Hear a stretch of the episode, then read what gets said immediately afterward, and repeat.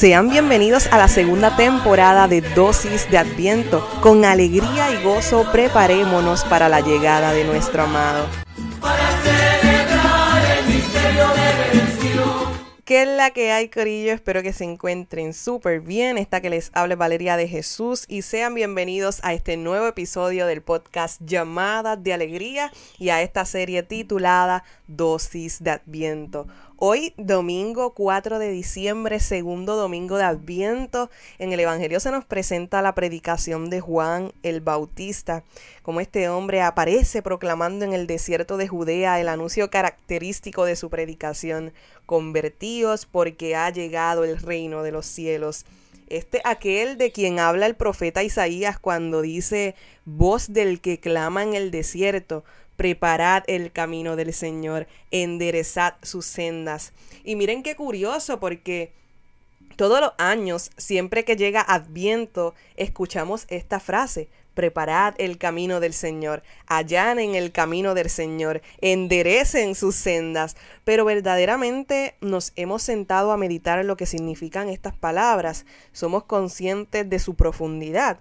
Juan el Bautista fue el precursor, él preparó el camino del Señor, predicó su buena noticia, bautizó y llamó a la conversión.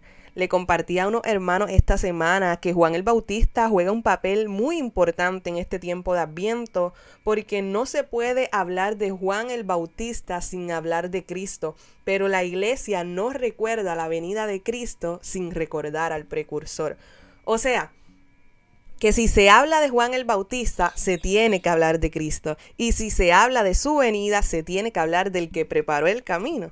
Y leí una reflexión de un sacerdote llamado Manuel, si mal no recuerdo, y escribía que esa frase y acción de preparar el camino del Señor no solo fue la vocación de Juan el Bautista, sino que es y debería ser la vocación y la acción de todos nosotros los que creemos y esperamos en el Señor.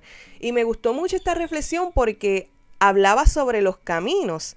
Este sacerdote escribía que los caminos son muchos, pero no siempre nos conducen a un lugar seguro. Hay caminos imaginados, pero no son reales porque no los podemos transitar. Hay caminos tortuosos donde los caminantes se fatigan en exceso o resultan heridos. Hay caminos que se pierden y nos dejan solos y desorientados. Hay caminos que se desdibujan y no nos llevan a otra parte.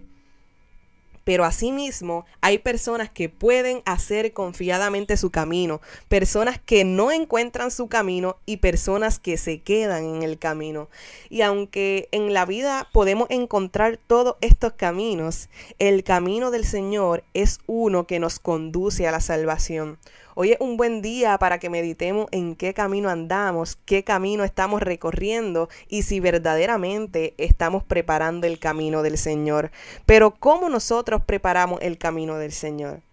Pues preparándonos nosotros mismos acercándonos al sacramento de la reconciliación, viviendo bajo la luz del Evangelio, siguiendo los mandamientos, viviendo una vida sacramental, haciendo todo lo posible para vencer la tentación y acercándonos cada día más al Señor pero parecen cosas súper simples, parecen cosas súper fáciles, pero en el camino cuando nos toca realizarlas no son tan fáciles como decirlas, porque miren que es difícil vencer la tentación cuando la tenemos de frente, miren que es difícil vivir fielmente en un mundo tan corrompido. Es difícil seguir los mandamientos en un mundo donde la mayoría no se preocupa por seguirlos. Entonces es difícil, pero no es imposible. Que este tiempo de adviento no nos quedemos simplemente recordando el nacimiento de Jesús en Belén, sino que podamos vivir lo que este tiempo litúrgico conlleva en todos sus aspectos. Recordar que detrás de nosotros viene uno más grande, quien como dice Juan el Bautista en el Evangelio de hoy, ni siquiera somos dignos de desatarle la correa de sus sandalias. Tengamos cuidado de ser, como dice el Evangelio, una raza de víbora y cómo nosotros podemos combatir con esto. Demos pues frutos dignos de conversión. Y esta invitación a la conversión es para todos. No es para un grupo específico, no es para un ministerio dentro de la iglesia en específico. La conversión es un llamado para todo el pueblo de Dios. Por eso le pedimos a Dios que de manera especial nos ayude, nos llene de fuerza, de valentía y de ánimo para preparar su camino, para enderezar sus sendas, que nuestra vida pueda ser un testimonio de que sí se puede ser fiel a Dios. Padre bueno, Concédenos poder preparar el camino del Señor y enderezar las sendas de nuestra vida. Permítenos ser tierra buena por la que pueda caminar tu Hijo amado.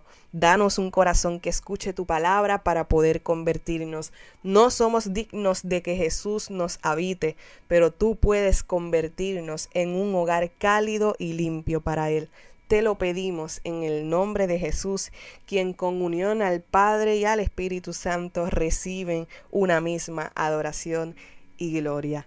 Amén, amén y amén. Lo espero el próximo domingo. Ven, Señor Jesús. Ánimo que se puede.